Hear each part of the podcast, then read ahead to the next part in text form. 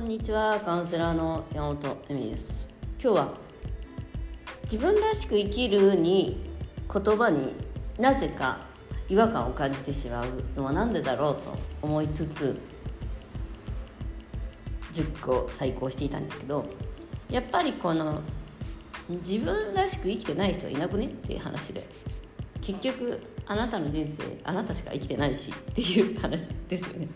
結局だから自分らしく生きるって言っちゃうと今じゃない人生を求めちゃうという感じになるのかなと思います。今の自分はダメだからなんかこういうふうにして、えっと、なんかこういう自分になりたいなみたいな感じ。でそのなんか上昇志向みたいのがやっぱりどうしても私の中にですよ。その言ってる人が悪いんじゃなくて私がです。あのそのいいと思います。自分らしく期待とかそういうの目標になさってる方って素晴らしいと思うんですけど私自身がそういうの言葉を持ってきた時に自分らしく生きれるようになるとかよくやってるけど言ってるけどあのそこに上昇志向というかなんか今の自分を否定してしまう言葉が入ってくるからなんかえー、もうよくねこれでっていうのを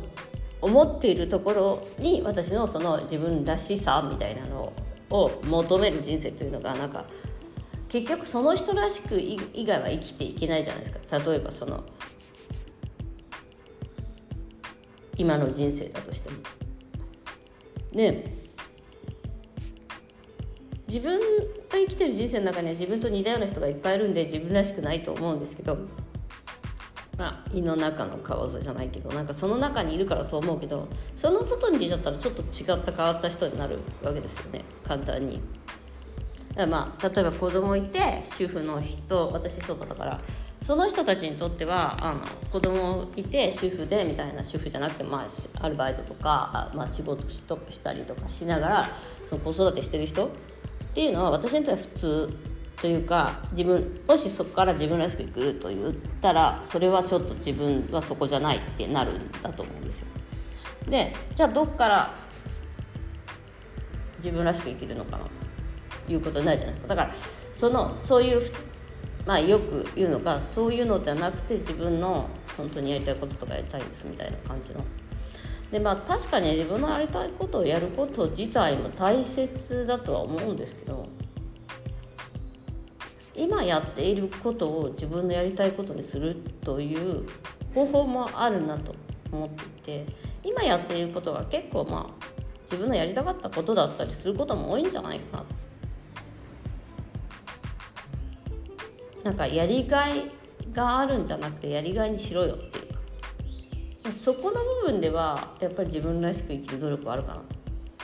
なんかだから今やっているその目の前にある問題とか目の前にあるやりやるべきことっていうのを着々とちゃんとやれてるかみたいな感じだと思うんですよね。で子育てにしろ多分目の前にある料理を作ることにしろ。でそこの分をやっぱり抜かしちゃうとその何度も言うようにその瞬間だけが幸せになってしまって他の99%の瞬間は全然幸せじゃないみたいな本末転倒なことになってしまう。だからこそそのまあ今ここのここでいる何か味わえるものここでいる何かの喜びみたいな感じです。でそれにはですね実はですねあの頭は必要ない。思考は必要ないっていうことになります。だからねごちゃごちゃ考えんなみたいな感じなんですね。でそこの昨日もなんか一瞬戻ってこれた私のちょっと戻れない時期があって戻ってこれたのはやっぱごちゃごちゃ考えないとかそのうまくいってもやりたいことがうまくいってもいかなくても結局はいい方向にしかいかないみたいな感じなんです。だってそのためにいい方向があるから、うん、なのでそう思った時になんかもう努力しても努力しなくても結局同じなんだなっていう息に立てるというか 頑張らなくてもいいんじゃんって。頑張りすぎなんじゃないかなっていうところが見えますね。そのパートナーに対しても自分に対して。でそのなんか手放しちゃった時点で見えてくる何か。なのでこう自分らしい自分になるために努力をし続けるその走り続けることをやめない限りは本当の自分らしく生きるっていうことはできない。だってそのなんか桃源郷みたいな感じになっちゃうわけじゃないですかやっぱり。また同じ受験と全く同じみたいな。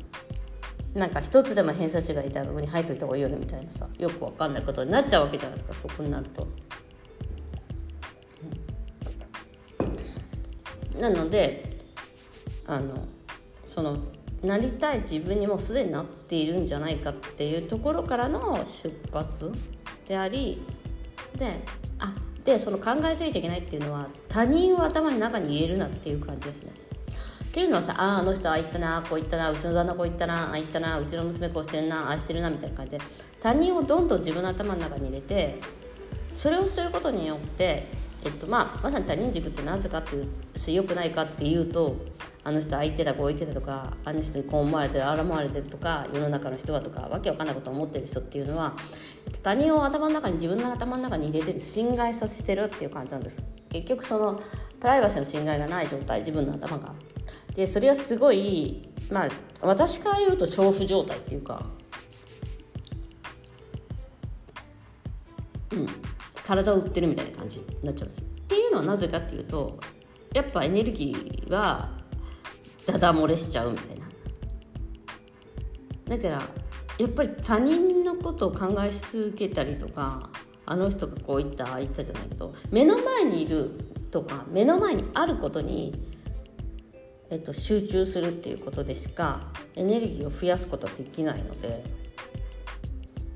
その今ここでやってること。例えばまあ私お茶飲んでるんでお茶に集中するっていうことでなんかちょっと今日のお茶中国の緑茶みたいなガンパウダーっていうのちょっとこうぐるぐる回ってるんですけど私あんまり好みじゃないなとか。結構買っちゃったなみたいな。は言ってあの結局そのお茶さえも飲めない状況になってしまう。だからこそその他人を排除していくっていうその目の前にいない他人のことを考えない。まずもう目の前に他人のことを考えてる時点であなた自分らしく生きてないよっていう話になるんですでそのやらなきゃいけない時にそのやるべきことを考える。後の時は考えない。あのそれがねやっぱすごい大切だなと思いましたね。はい、ということでそのね訓練ですそれはでも。あーなんか風気持ちいいなとか鳥の声聞こえんなとか花いい香りだなとか。今うちねあのジャスミンの花盛りでお家にまで香りがね入ってくるんであいい香りだなとか。やっぱいい香りだなってね今ここでしか味わえないことだから今ここに戻ってくる。その瞬間に戻ってくる自分の中に戻ってくる。もうそれです